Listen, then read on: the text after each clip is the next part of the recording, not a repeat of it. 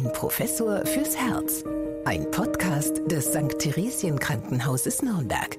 Ein herzliches Willkommen aus dem Funkhaus Nürnberg zu unserem Podcast Ein Professor fürs Herz mit Professor Dieter Ropers, Chefarzt der Medizinischen Klinik für Kardiologie und internistische Intensivmedizin am St. Theresien Krankenhaus Nürnberg. Und mein Name ist Anja Müller. Ja, bei unserem heutigen Thema, lieber Dieter, musste ich zuerst mal an meinen Biologieunterricht in der Schule denken. Da haben wir uns nämlich lange mit den Mendelschen Regeln befasst und das fand ich ganz spannend. Ja, also die beschreiben ja, wie Merkmale vererbt werden, deren Ausprägung dann von Genen bestimmt werden. Und ähm, ein gewisser Gregor Mendel, daher auch der Name, hat dazu Erbsen beobachtet.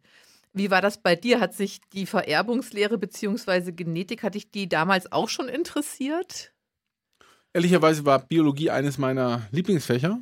Das hat mir immer viel Spaß gemacht. Äh, wobei die Genetik in der Zeit, in der ähm, ich ja damit konfrontiert worden bin in der Schule mit der Biologie, ähm, war da ja noch weit, weit zurück im Verhältnis zu dem, was man heute hat.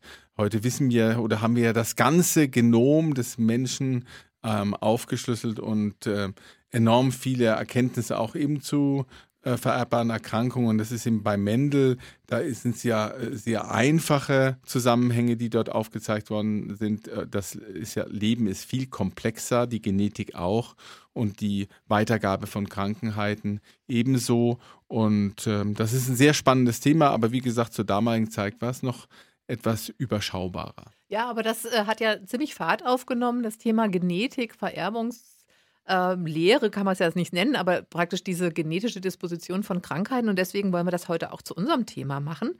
Und bei uns geht, dreht es sich ja alles um die Herzgesundheit. Deswegen die Frage, können Herz-Kreislauf-Erkrankungen auch generell vererbt werden? Na, es gibt äh, Herz-Kreislauf-Erkrankungen, die vererbt werden. Das sind äh, vor allem besondere Formen der Herzmuskelerkrankungen, der Kardiomyopathien. Da gibt es die hypertrophe Kardiomyopathie, aber auch die dilatative Kardiomyopathie. Es gibt auch Rhythmusstörungen, äh, die gefährlich sind, die vererbt werden können. Also Stichwort Long-QT-Syndrom zum Beispiel oder Brugada-Syndrom sind solche Rhythmusstörungen. Da gibt es eben äh, Fehl, ähm, ja, Fehlweichenstellungen im Bereich der Ionenkanäle, ähm, die vererbt werden und die eben dann zu lebensgefährlichen Rhythmusstörungen führen können. Also das gibt es schon. Das sind so ganz klassische genetische ähm, Erkrankungen. Und dann gibt es natürlich auch die Neigung, zum Beispiel zur koronaren Herzerkrankung, wenn man eben äh, vererbt eine erhöhte Cholesterinbelastung hat in seinem Blut. Und das sind ja auch genetische Erkrankungen, über die, über die wir reden müssen. Und das kann man ja auch anhand von Familienstammbäumen ähm, beobachten. Also ich habe gelesen, es gibt so richtige Herzinfarktfamilien und auch Familienstudien dazu. Na, es gibt eben die Patientinnen und Patienten, die ihren äh, Eltern, Großeltern, ähm, Geschwister, Onkel, Tanten verstärkt Herzinfarkte oder äh, Schlaganfälle eben aufweisen, weil sie zum Beispiel familiär bedingt erhöhte Cholesterinwerte haben, familiär bedingt die Neigung zum Diabetes haben oder zum Hypertonus also das ist ja eines der fünf großen Risikofaktoren für die Arteriosklerose, also die familiäre Disposition zu einer solchen Erkrankung. Und das ist auch eben etwas, was wir routinemäßig bei jedem unserer Patienten, wenn die zur Aufnahme kommen oder sich in der Ambulanz vorstellen, auch abfragen, ob eben der Familie Herzerkrankungen äh, bekannt sind. Wenn wir einen Patienten haben mit unklaren Rhythmusstörungen, dann fragen wir auch direkt mal, ist denn in der Familie einer mal ähm, plötzlich verstorben? Ist er vielleicht jung verstorben? Ja, haben vielleicht die Eltern, Großeltern mal was erzählt, dass da mal was war? Das ist dann immer so ein so eine rote Flagge, wo man dann äh, eben weiter nachforschen sollte, ob eben auch äh, noch deutlich äh, vererbbare Erkrankungen vorliegen. Weil wie gesagt, die Hypercholesterinämie, der Diabetes, der Bluthochdruck, das sind Dinge, die man in der Verwandtschaft dann häufiger findet, aber es ist keine 1 zu 1 ähm, Vererbung. Es gibt eben aber auch Erkrankungen, wie eingangs schon gesagt, äh, da haben die Eltern, Großeltern ähm, dieses Krankheitsbild ähm, sozusagen gezeigt und das wird dann auch so an die Nachfahren weitergegeben. Mhm. Aber wenn du jetzt äh, praktisch diese Befragung machst, dann äh, sagt der Patient zum Beispiel, ja, also mein Vater hatte da schon auch äh, ein, ein, Thema mit hohem Cholesterin. Mein Onkel vielleicht auch, also väterlicherseits. Aber das ist ja jetzt noch kein eindeutiger Beweis. Und andererseits, wenn es in der Familie nicht vorkommt, ist es auch kein eindeutiger Beweis, dass es nicht trotzdem vielleicht eine vererbte Geschichte ist. Also man müsste doch als eindeutigen Nachweis einen Gentest machen tatsächlich. Ist denn das eigentlich auch schon eine gängige Untersuchungsmethode? Ja, also man hat für die koronare Herzerkrankung, also die Arteriosklerose der Herzkranzgefäße, ähm, tatsächlich auch schon, ich glaube, inzwischen sind wir bei 165 ähm, verschiedene Gene identifiziert, die ein erhöhtes Risiko mit sich bringen. Und man kann heute ähm, eine Genanalyse machen und eben sehen, ähm, wie viele von den Genen bei einem selber vorhanden sind, auf Grundlage dieser Analyse dann ein Risiko bestimmen, ähm, auch einen Herzinfarkt oder einen Schlaganfall zu bekommen. Das ist sicher genauer, als wenn wir eben nur ähm, die Risikofaktoren abfragen, ähm, neben der Familiendisposition eben Diabetes, Bluthochdruck, Hypercholesterinämie und Rauchen. Aber es ist auch nicht perfekt, weil eben die Atherosklerose nicht eins zu eins weitergegeben wird. Also so digital, da ist das Gen und dann hat man die Erkrankung, sondern es ist wahrscheinlich ein Zusammenspiel vieler Gene. Und wie gesagt, wir sind so bei 165, die wir inzwischen kennen und die dann eben in einem Rahmen solches Gentests auch kommerziell im Übrigen angeboten werden. Das muss man in der Regel selbst bezahlen. Ähm, so unendlich teuer ist es nicht. Man kann das machen, aber es wird eigentlich von den Fachgesellschaften nicht wirklich empfohlen, weil eine klare ähm, Zusammenhang zwischen dieser Analyse und dem Auftreten von Erkrankungen eben nicht belegt ist. Mhm. Also das heißt, ähm, ja, wenn ich jetzt wüsste, okay, ich trage dieses Gen in mir oder dieses, diesen, dieses Merkmal, es könnte dann dazu kommen, dann heißt das nicht, ähm, dass ich jetzt dieses Schicksal jetzt gar nicht mehr abwenden kann. Na, bei der Frage der Arteriosklerose sicher nicht. Man kann natürlich so argumentieren, wenn man genetisch ein erhöhtes Risiko hat, äh, dann ähm, ähm, wäre es an der Zeit, wirklich ganz intensiv ähm, sein Leben zu überdenken, die, die Dinge, die wir in unserem Podcast immer wieder besprochen haben, wie Bewegung, wie gesunde Ernährung, wie Rauchstopp eben auch umzusetzen. Es gibt da ganz interessante ähm, Arbeit aus China. Die haben ja sehr, sehr viele äh, Patientinnen und Patienten dort, äh, weil es halt auch sehr viele Menschen sind, die da leben. Und die haben mal untersucht, wie es denn ist, wenn ich genetisch ein schlechtes ähm, ja, einen schlechten Start habe ins Leben, bezogen auf die arteriosklerotischen Erkrankungen und das eben verglichen mit äh, Menschen, die genetisch gut ausgestattet sind. Und da hat man zum Beispiel gesehen, dass die, die eigentlich äh, ideale Bedingungen haben für ein möglichst langes, ähm, krankheitsfreies Leben, dass die durch ihre ähm, Lebensweise diesen Vorteil aufbrauchen und dann in einen Bereich kommen, von Menschen, die eine äh, sehr schlechte genetische Ausstattung haben, aber eben äh, ein bisschen auf ihre Gesundheit achten. Also Genetik ist nicht alles. Am Ende des Tages zählt natürlich auch das, was wir daraus machen. Also wenn man das als Geschenk betrachten möchte, dass man eben nur wenig Risiko hat, dann äh, ist das, denke ich, immer noch Auftrag genug, sich um sein Leben ein bisschen zu kümmern und bewusst, gesundheitsbewusst eben zu leben. Aber da gehört bestimmt auch eine gewisse Aufklärung dann dazu, denn der eine oder andere könnte dann ja auch sagen, na gut, dann äh, stecke ich jetzt hier meinen Kopf in den Sand, weil ich kann jetzt sowieso nichts dran ändern, das ist ja meine genetische Disposition. Also oder auch vielleicht auch ja, das auch als Bürde empfinden natürlich, als, als Belastung für sich selber. Ich denke mal, mit, mit einem Gentest muss man schon sehr vorsichtig umgehen. Da gibt es ja auch ge gewisse ethische und juristische Regelungen dazu. Es ist halt äh, so, dass wir jetzt nicht so die, diese ganz gravierenden Erkrankungen in der äh, Kardiologie haben. Das klassische Beispiel ist ja mit der Frage, soll ich es testen oder nicht? Das ist ja die äh, sogenannte Chorea-Huntington-Erkrankung. Das ist ja eine Erkrankung, eine neurologische Erkrankung. Also die hat jetzt primär nichts mit dem Herz zu tun, aber äh, wenn man die bekommt, dann führt die zwangsläufig zu einem frühzeitigen äh, Tod und ähm, in den letzten in den letzten Lebensmonaten ist es auch nicht eben schön, weil es nämlich eine relativ äh, schlimme neurologische Erkrankung ist. Das endet auch so ein bisschen in der Demenz und ähm, das äh, hat eben ähm, eine für den Menschen, der das Gen in sich trägt, sehr belastende ja, Qualität. Also ähm, das wird auch relativ klar vererbt. Also wenn zum Beispiel Eltern, Großeltern eine solche Chorea-Erkrankung haben, äh, dann wird es äh, zu 50 Prozent eben auf die Nachkommen weitergegeben. Und dann ist eben die Frage, möchte ich jetzt als Mensch wissen, dass ich das mal mit 40, 45 bekomme und es nicht heilbar? Oder ob ich für mich entscheide, nein, ich, vielleicht gehöre ich ja zu den 50 Prozent, die es nicht bekommen. Ähm, schwierig. Ja? Wenn man weiß, man hat das Gen in sich und die Erkrankung ist nicht vermeidbar, kann man natürlich sein Leben auch entsprechend anders planen.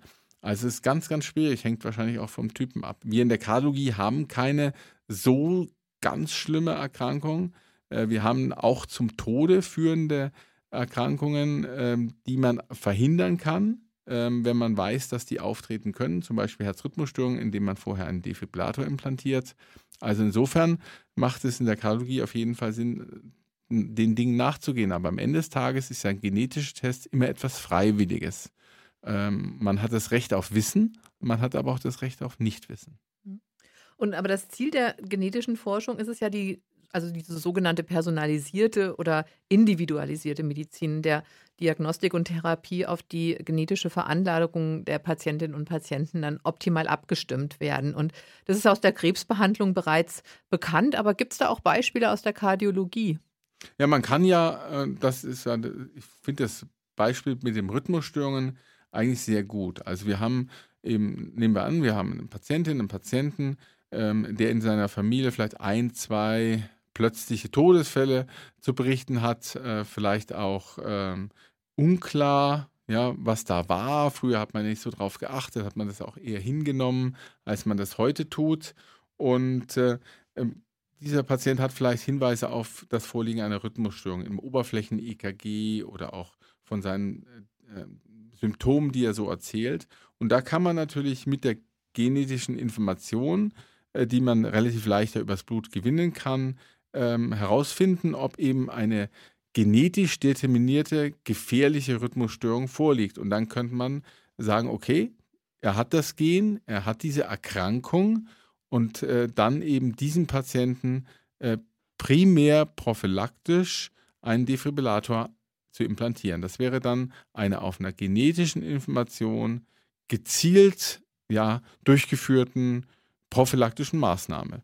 Und die Patienten, die das haben, die profitieren eben davon, weil sie dann äh, durch diese Rhythmusstörungen nicht in eine lebensbedrohliche Situation bekommen, weil der Defi das verhindern würde. Also das ist so ein bisschen der Klassiker für diese Rhythmusstörungen.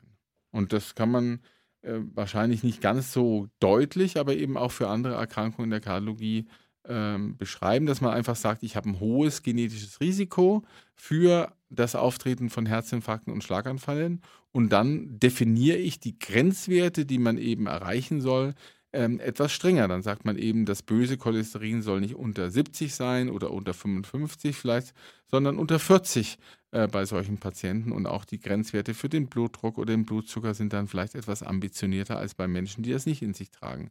Also ich denke auch, dass das die Zukunft sein wird, dass wir neben den klassischen Risikofaktoren, die wir so ermitteln, auch äh, die Informationen, die wir aus Gentesten bekommen, äh, dann in die Empfehlungen äh, für den Patienten mit einfließen lassen. Oder könnte man nicht die Gene direkt reparieren oder verändern? Auch das gibt es natürlich, aber da äh, sind mir jetzt, was die Kardiologie betrifft, noch keine entscheidenden ähm, wissenschaftlichen Studien bekannt. Also ich habe so ein bisschen die Hoffnung, dass das eben gelingt für die ähm, Erkrankungen, wo man es eindeutig weiß. Und äh, diese Rhythmusstörungen, die ich genannt habe, das sind äh, Gott sei Dank sehr selten auftretende Erkrankungen, aber diese Kardiomyopathien, über die ich eingangs gesprochen habe, also wo der Herzmuskel sehr dick wird oder der Herzmuskel sehr dünn wird und sehr groß wird, da gibt es schon mehrere Patienten, die davon betroffen sind. Und hier kann man sich schon äh, vorstellen, dass wenn man dann frühzeitig hier äh, in die Transkriptionsprozesse einschreitet und eben äh, das äh, krankmachende Gen vielleicht ausschalten kann, oder aus dem Genom mit bestimmten Schneidemechanismen. Vor einigen Jahren gab es ja dazu auch einen Nobelpreis äh, zu der Technik ähm, verändern kann, dass eben diese Erkrankung sich nicht im Laufe des Lebens entwickeln kann. Also da gibt es eine ganze Menge Studien, die da unterwegs sind. Und da darf man gespannt sein, was da passieren wird in den nächsten Jahren. Also ich glaube, ich habe jetzt gelesen, dass in Großbritannien tatsächlich auch das erste Medikament dafür zugelassen worden ist. Ähm, da sind ja die Engländer auch immer mal ein bisschen voraus, sage ich jetzt mal. Aber du siehst auch äh, eine große Zukunft, ein großes Potenzial in der sogenannten Kardiogenetik? Auf jeden Fall und äh, nicht umsonst hat eben auch unsere Fachgesellschaft äh, gerade im Mai diesen Jahres, also gerade mal ein paar Monate her, eine sehr, sehr ausführliche Stellungnahme zu dem ganzen Thema Kardiogenetik äh, geschrieben. Über 50 Seiten werden da sämtliche Aspekte, auch gesetzliche Aspekte, ethische Aspekte der ganzen Thematik ähm, äh, ausführlich beschrieben und eben auch die Erkrankungen, die man bisher kennt, ja, die ein bestimmtes genetisches Profil eben äh, mit sich bringen oder dadurch bedingt sind, die werden dort ganz ausführlich vorgestellt und äh, Möglichkeiten auch, was die Zukunfts, ähm, die zukünftige Behandlung betrifft, äh, diskutiert. Also äh, die Kardiogenetik ist etwas, was sich äh, äh, zunehmend entwickelt und es ist eben komplex. Wissen ähm, entsteht jede Woche mehr und deswegen wird es da wahrscheinlich auch eine ähm, Zusatzqualifikation geben.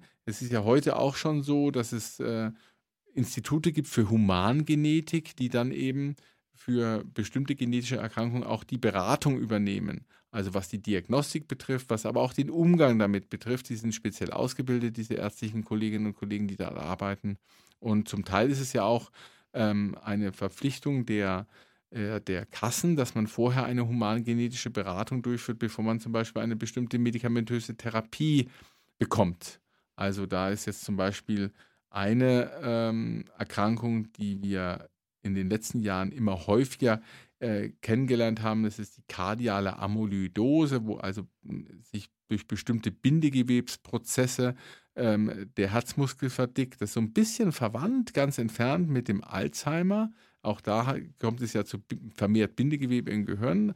Und man hat eben bei der kardialen Amyloidose jetzt auch genetische Faktoren erkannt, die das Krankheitsbild äh, mit einer höheren Wahrscheinlichkeit entstehen lassen als bei Menschen, die das Gen nicht in sich tragen. Und da sagen die Kassen bei der sehr effektiven, aber teuren Therapie, da sprechen wir von gut 300.000 Euro im Jahr, ähm, sollte auch ein ähm, genetischer Nachweis für die Disposition vorhanden sein. Also das sind alles ganz verschiedene Aspekte, die dann auch in der Kardiogenetik besprochen werden müssen. Und da das sehr komplex ist und da die Probleme, die entstehen können, vielfältig sind, ja, ethisch, Familienberatung, ähm, auch sozialmedizinische Probleme, die dort auftreten können, denken Sie an äh, Lebensplanung, Berentung, Arbeitsplatz und so weiter, ähm, glaube ich, ist es gerechtfertigt. Mhm. Ja, äh, danke, Dieter. Also ich denke mal, es lohnt sich auch vielleicht mal auf Familienfeiern, auch wenn man da nicht immer unbedingt über Krankheiten sprechen will, aber vielleicht auch mal in der Familie tatsächlich mal zu hören, ja, was haben denn da äh, auch Oma und Opa oder auch andere Verwandte vielleicht für gesundheitliche Probleme, weil man da schon noch auch Rückschlüsse ziehen kann und vielleicht auch ein bisschen hellhörig wird für sich selbst.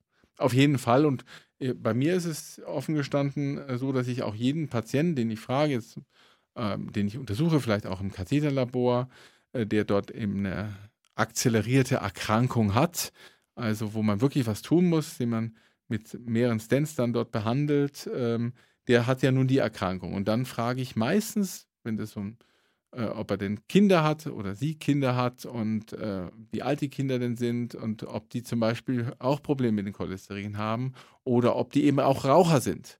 Und dann sage ich immer ganz salopp, aber da müssen sie mal richtig ausholen mit der, mit der Hand, ja, und den mal zurechtweisen, dass er mit dem Rauchen aufhören soll. Also das ist ja ein klarer genetischer Zusammenhang. Ähm, und so kann man eben auch die Angehörigen von solchen Patienten schon ein bisschen sensibilisieren für das ganze Problem. Also das ist nämlich etwas, was wir immer wieder sehen und in den letzten Jahren vermehrt, dass wir sehr junge Patientinnen und Patienten haben, also in ihren Zwanzigern sogar, die mit einem Herzinfarkt bei uns aufgenommen werden müssen. Und wenn man dann fragt, ja, dann ist es meistens so, dass die Eltern auch schon in jungen Jahren ein solches Ereignis hatten und dass die betroffenen Patienten, die jetzt akut sich vorstellen, eben äh, weiter ähm, eine, eine, relativ relevante Raucheranamnese haben. Also Rauchen plus äh, familiäre Belastung, genetische Belastung führt eben zu sehr frühen ähm, Schlaganfalls- und Herzinfarktereignissen. Das sehen wir äh, wahrscheinlich durch den Lebensstil, den wir so in den letzten Jahren gepflegt haben, äh, zuletzt immer häufiger. Also in diesem Jahr war unser jüngster Infarktpatient knapp über 20. Und der hatte genau das. Ne? Die Eltern hatten es auch, beziehungsweise der Vater. Und er hat halt in jungen Jahren schon mit dem Rauchen angefangen und hat das äh, ordentlich gepflegt. Hm, aber das ist schon erschütterlich, finde ich, also tatsächlich in so jungen Jahren, weil dann weiß man ja auch, man ist ja das Leben lang dann auch krank, sozusagen. Also man muss ja dann äh, schauen, dass man äh, sich eben entweder seinen Lebensstil wieder total ändert, aber man ist, man ist ja erstmal total verunsichert, wie es weitergeht dann einfach auch. Auf jeden Fall. Aber man muss halt die richtigen Schlüsse daraus ziehen und äh, das als Warnschuss begreifen, wenn man es denn eben überhaupt überlebt. Ne? Das ist gerade bei den ganz Jungen ist es nämlich so, dass sie häufig nicht an sowas denken und dann eben sehr verzögert überhaupt erst einen Arzt aufsuchen. Äh, da ist es dann manchmal schwieriger. Aber da muss man natürlich spätestens dann ist es allerhöchste Zeit, mal drüber nachzudenken. Und ich adressiere das schon. Bei all meinen äh, Patienten äh, spreche ich das Thema an, äh, mit auf den Stationen, bei den Visiten, bei Untersuchungen, ob eben auch Kinder da sind, ähm, ob die Eltern das hatten, ähm, ob für die Kinder vielleicht es sinnvoll ist, dass man mal einen Screening-Test macht, dass man die Halsschlagader mal anschaut und solche Sachen. Also äh, das ist, glaube ich, schon wichtig. Ja, vielen Dank, äh, Dieter. Das lasse ich jetzt auch mal so als Appell äh, zum Schluss stehen. Ähm, das war es mit unserem Thema heute Herz und Genetik. Schalten Sie auch das nächste Mal wieder ein, wenn es heißt, äh, ein Professor fürs Herz aus dem Funkhaus Nürnberg. Bis dahin, ich freue mich drauf. Bleiben Sie gesund. Ein Professor fürs Herz. Ein Podcast des St. Theresien Krankenhauses Nürnberg.